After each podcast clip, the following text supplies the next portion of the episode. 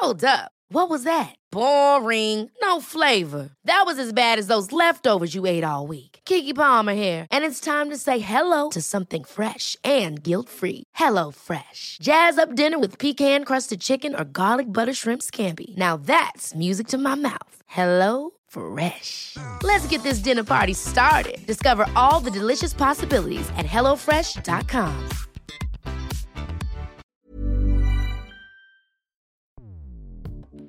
Escuchas. Escuchas. Escuchas un podcast de Dixo. Escuchas Bien Comer con Fernanda Alvarado. Bien Comer desmiente los muchos mitos y erróneas ideas que se tienen sobre dieta correcta y estilo de vida saludable. Y en todo caso, si revisamos más aspectos, encontramos beneficios inclusive en la versión entera particularmente un efecto protector contra la diabetes. Es lo que está sonando también un poco con la cuestión de evidencia científica en defensa de los lácteos enteros. La leche, pese a que en los últimos años se le ha satanizado, es uno de los alimentos más consumidos alrededor del mundo. Desde hace algunas décadas, las pautas de nutrición sugieren solo productos bajos en grasa, es decir, la leche descremada o también conocida como light, debido al contenido de grasas saturadas. Sí, esas grasas que han sido demonizadas. Pero hoy en día, estas recomendaciones son cuestionadas entre los profesionales de la salud raíz de algunos estudios que sugieren que quizá la grasa de los lácteos que creen pues que no es tan mala como la pintan. En el podcast de hoy discuto el tema con un gran nutriólogo y amigo, el buen Fer Pérez Mesa. Él es licenciado en nutrición humana por la Universidad Autónoma Metropolitana, cuenta con nivel 1 en la certificación internacional Precision Nutrition y también es miembro fundador de la Asociación Civil Nutrición Conciencia y del equipo DBSS Internacional. Bienvenido, Fer, es un gustazo como siempre tenerte por acá. Fer, yo encantado de que me invites y yo acá de chismoso, como siempre. Muy bien. Oye, Fer, a ver, o sea, ya en la intro platiqué un poquito, pero durante pues la década de los 80 surge todo este boom por los alimentos light, es decir, sin o reducidos en azúcar y grasas, y de ahí, bueno, pues la leche, los yogures, los derivados de lácteos, ¿no? Todo, todo es light. Y digo, bueno, si hubiera funcionado, no habría tanta gente con sobrepeso ahorita, ¿no? Entonces, a ver, antes de entrar de fondo en el tema, ¿qué diferencias nutrimentales hay entre la leche light o descremada, ¿no? La semidescremada y la entera, porque también eso confunde mucho a la gente cuando llegan al pasillo del super y ven 38 mil nombres. Pues mira, de entrada, así como consumidor, yo me iría por el tema del sabor. Desde ahí la diferencia cambia radicalmente, ¿no? La grasa sabemos que es garantía de sabor y justamente muchas, no sé, pacientes, señoras comentan de que la leche light parece agua y pues sí, le falta consistencia, ¿no? La grasa de esa consistencia. Ahora ya una cuestión más nutricional, como bien comentas, ¿qué pasó? Pues hace un tiempo decíamos, pues estamos con mucha grasa, muy gorditos, hay que bajarle y como sencillo, pues quitemos de grasa las cosas. Esa fue la lógica de al bajar calorías, estamos ganando peso, pues restémoslas. Además de que tiene la mala fama de tener colesterol y grasas saturadas que eso en el medio, en el medio nutricional hacían mucho ruido. Justamente ahorita vemos esa parte a detalle. Pero como bien comentas, ¿qué pasó? Pues nada concretamente. Ahora, en una cuestión de nutrición, la diferencia pues es justamente eso, ¿no? De 3 a 5 gramos de grasa de diferencia. La versión descremada, o popularmente llamada light, trae en promedio 2.5 gramos de grasa Está la versión semi, como es intermedio, con 4 o 5 gramos, y la versión entera con 5 o 6 gramos de grasa por porción de una taza, ¿no? Es lo que de alguna forma encontramos con estos aspectos. Lo demás queda igual, eh, la lactosa, los carbohidratos, la proteína queda intacta, por así decirlo. Pero también, si somos un poco más quisquillosos, la vitamina D, un nutrimento también muy interesante que viene en los lácteos, es más biodisponible en la versión entera que la descremada, pero en términos generales varía solamente eso, ¿no? 5 gramos de grasa entre una y otra. No, no, no es mucho. Y también aquí nada más hacer un paréntesis que estás hablando de los tipos de leche según la cantidad de grasa que tiene, ¿no? O sea, facilito, la leche light o descremada, pues tiene muy poquitita, casi nada de grasa, la semi más o menos, y la entera, pues tiene el porcentaje de grasa que estás indicando. Pero hay una que se llama deslactosada, nada más rapidísimo, diles esa leche que es.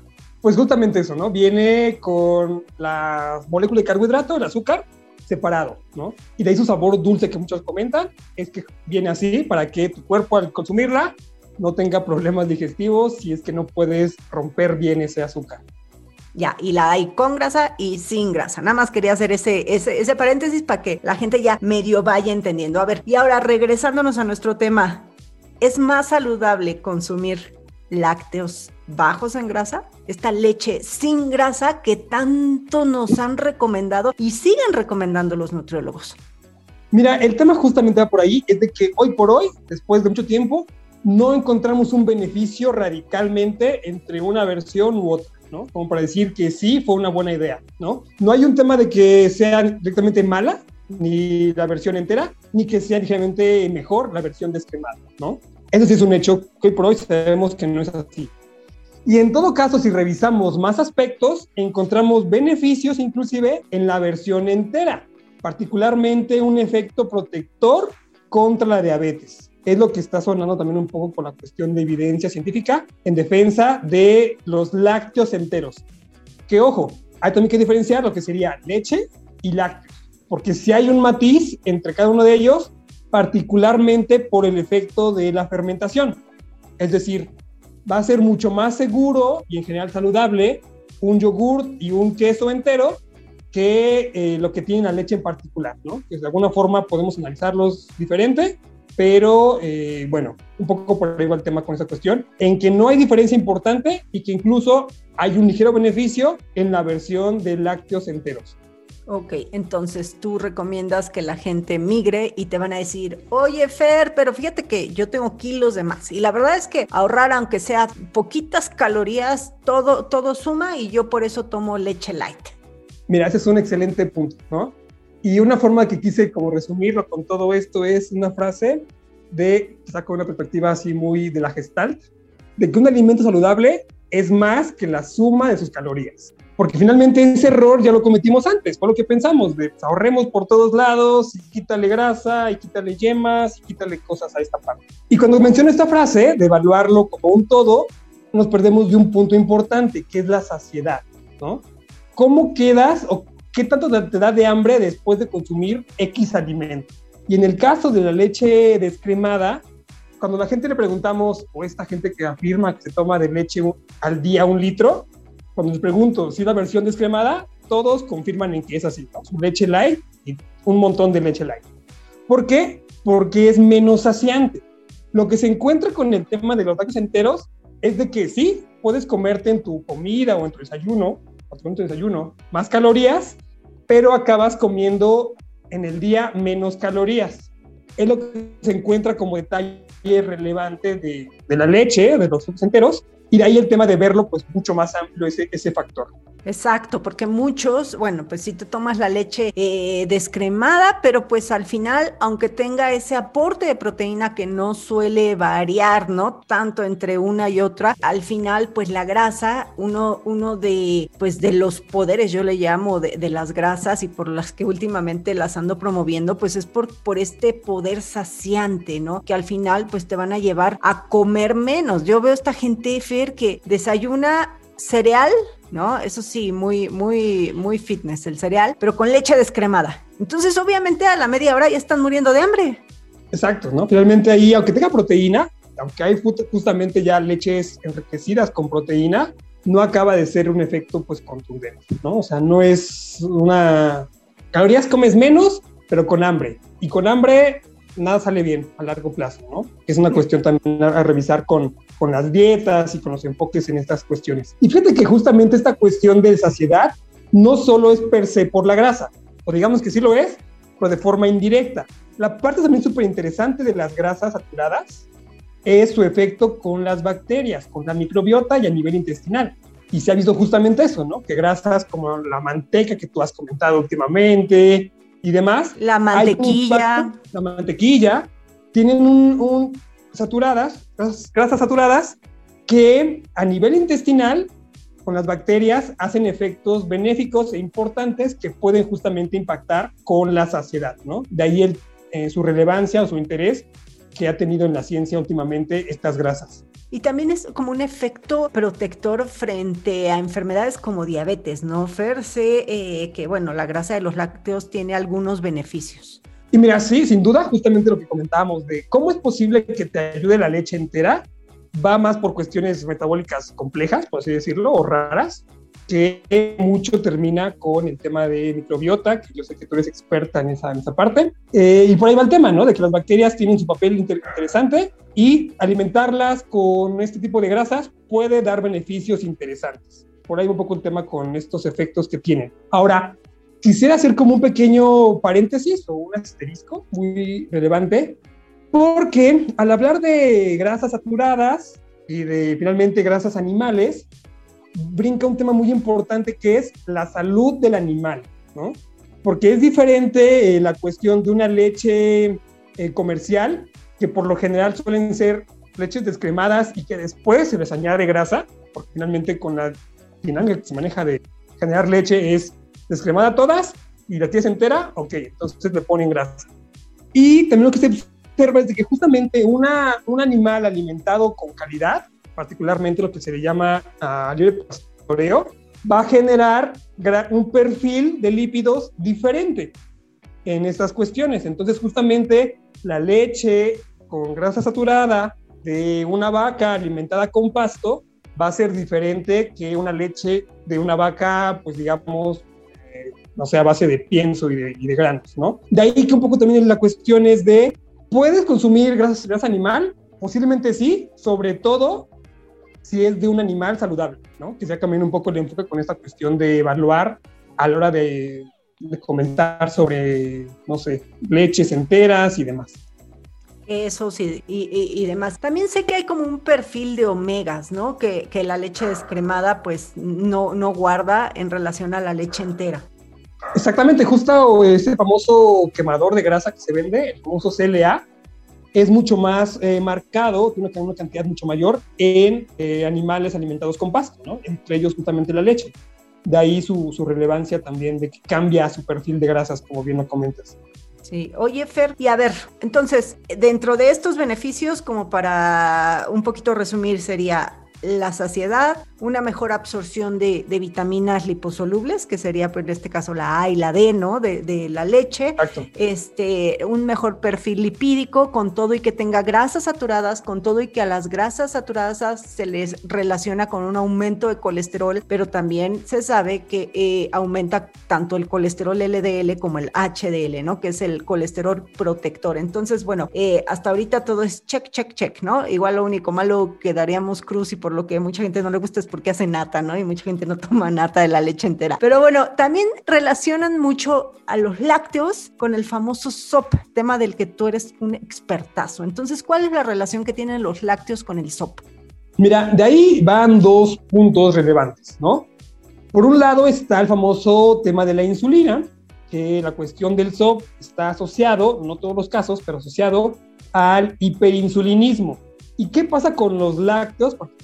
Sobre todo la leche, es de que se sabe que tiene un alto índice insulínico. ¿Qué es eso?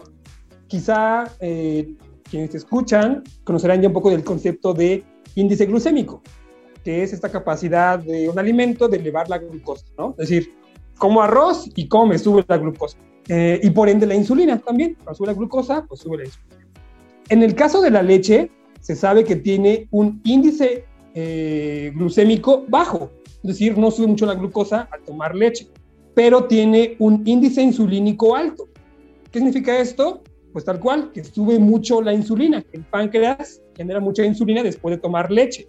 Lo cual es algo súper interesante porque la insulina en general, de forma, pues sí, muy general, podemos decir que es una hormona que favorece el crecimiento, ¿no? Que nos pone en modo, en modo on, de encendido de muchas cuestiones de crecimiento, ¿no? De ahí también que es interesante por el tema de ganancia muscular y demás, ¿no? De que favorece esta cuestión de crecimientos y también de ahí que haga ruido con el tema de cáncer y demás, es tal cual, favorece el crecimiento de células.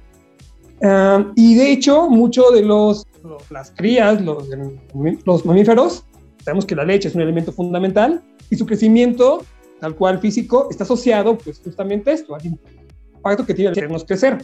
Y con la cuestión de la insulina, pues bueno, finalmente hace ruido por este efecto que en el SOP pues es muy marcado. Y por otro lado también está la cuestión de la caseína, ¿no? Otra proteína, que no tiene que ver con la leche directamente, con las grasas, es una proteína que puede hacer cierto ruido por la cuestión de eh, efecto, anti, efecto inflamatorio. No tanto de que te distiendas, sino a nivel metabólico, ciertas cuestiones ahí este, en particular. Pero de forma, eh, digamos, asociada con el tema que estamos comentando, es de que la caseína va a ser mucho más noble, eh, o bueno, menos problemática si es, de, si es de animales que no sean la vaca, es decir, de cabra o búfala, y de igual forma, pues son finalmente lácteos enteros, ¿no? De forma general, concluiríamos de que en el SOP vendría mucho mejor consumir lácteos si son enteros, porque además también esta cuestión de insulina que comentaba ahorita es menos marcada en leche entera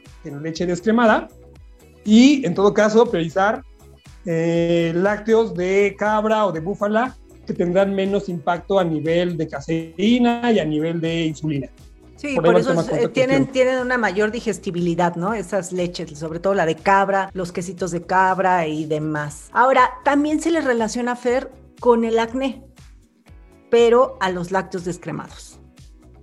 Exacto, como te comentaba, o sea, decía, decía el dato de este famoso índice insulínico. Y además también otros elementos que se llaman IGF-1 y demás, ¿no? Que como comentaba, hacen esta cuestión de favorecer el crecimiento.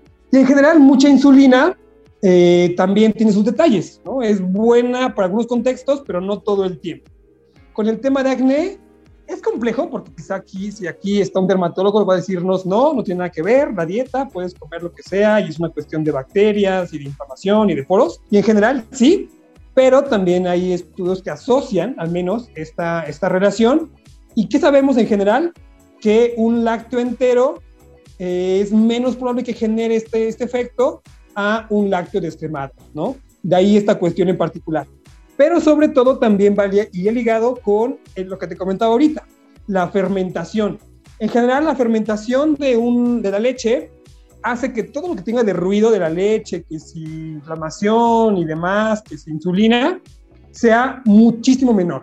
Por lo tanto, sería un poco el consejo de priorizar lácteos fermentados.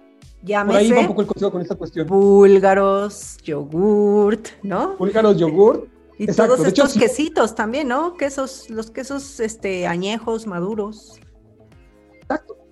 Y justamente en ese sentido, pues eso, si hay que elegir el mejor, la mejor forma de consumir leche sería una leche entera, de calidad, orgánica, eh, con búlgaros, ¿no? Esa sería la mejor forma de que tu cuerpo la tolere, no tenga, no tenga problemas digestivos, porque también justamente aquí nos lleva el tema de, oye, me cae mala leche, pues sí, la leche descremada te va a caer quizá diferente, y, o también la entera te puede caer pesada, si llevas mucho tiempo sin consumirla. Es decir, si alguien no toma leche en su vida y mañana compra leche entera, pues sí, va a acabar en el baño, seguramente encerrado por un rato, ¿no? Sí, o sea que si quieren hacer la transición poco a poco. Exacto. En ese sentido, podemos recomendar el tema de quizá cambiar a leche semidescremada primero y después a la versión entera y en todo caso eh, combinarla con kefir, con búlgaros, ¿no? Ponerla a fermentar un poco para que mejore esa cuestión. O tal cual, este, cambiar poco a poco hacia la versión entera y poquita, ¿no? Por ejemplo, no sé, con el espresso de la mañana, con tu café, ponerle un poco de leche entera y hasta el sabor mejora bastante. Un dato, un dato.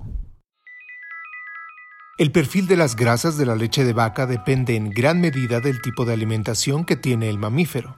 La leche de vacas alimentadas en pastizales ha mostrado mejor calidad de ácidos grasos. Fer, ¿con qué quieres que se quede la audiencia? Miren, quizá destacar que ningún alimento es fundamental. Si no quieres tomar leche, no tomes leche, sigue tu vida y ya. Y si quieres tomarla, eh, quizás tienes que saber que no requieres dejar, no requieres consumir siempre la versión descremada, ¿no? ¿Quieres hacerlo? Está bien porque te da chance de meter más alimentos, está bien. Pero en general, por sabor e incluso por salud, puede ser una buena opción consumir leche. Y si eres fan de buscar lo mejor para ti en salud, la versión entera, orgánica y fermentada será por mucho la mejor opción para, para incluirla en tu dieta. Ojo también esto, al día máximo dos vasos. Idealmente uno o dos vasos, eso es suficiente, porque ya más también tiene ciertos cuidados. Sí, yo ahí también coincido y, también pues en esta parte de incluir más lácteos fermentados, el famoso kefir, ¿no? El cultivar búlgaros, el regresar pues a lo que hacían nuestras abuelitas. La verdad es que tiene muchos, muchos beneficios. Yo también estoy evangelizando con los lácteos enteros. Es difícil, Fer, porque pues como lo comencé diciendo, las pautas de alimentación en todo el mundo se van por lácteos descremados. De hecho, o sea, en nuestras guías, eh, las recomendaciones sobre lácteos descremados, espero que esto cambie muy pronto, porque pues la evidencia ya está eh, detrás. Pero, Fer, también dinos antes de irnos, ¿dónde te pueden encontrar? Eres muy activo en Instagram, estás, eh, la verdad es que publicas cosas muy, muy interesantes, siempre basado en evidencia. Me encantan tus contenidos, Fer, y también cuéntanos si traes algún proyecto en puerta. Mira, pueden encontrarme en Instagram como Fernando La Medida. Ahí pongo, no sé, mi vida y algunas cosillas que me voy encontrando. Hago algunos IGTV donde comparto información, particularmente con el tema de mujeres, ahorita, hormonas y demás cosillas. Ahí pueden encontrar mucho contenido al respecto pues ahí está. Y también, bueno, eh, tienes ahí un proyecto de cremas de cacahuate, algunos suplementos. La verdad es que tienes cosas muy, muy buenas. Una leche dorada que está deliciosa y trae ahí adaptógenos y cosas, cosas muy ricas. Eh, busquen a Fer en Instagram. Y pues ya saben que a mí pueden encontrarme en YouTube y en Instagram como Bien Comer. Muchas gracias, Fer. A ti, Fer. Nos vemos pronto. Cuídate.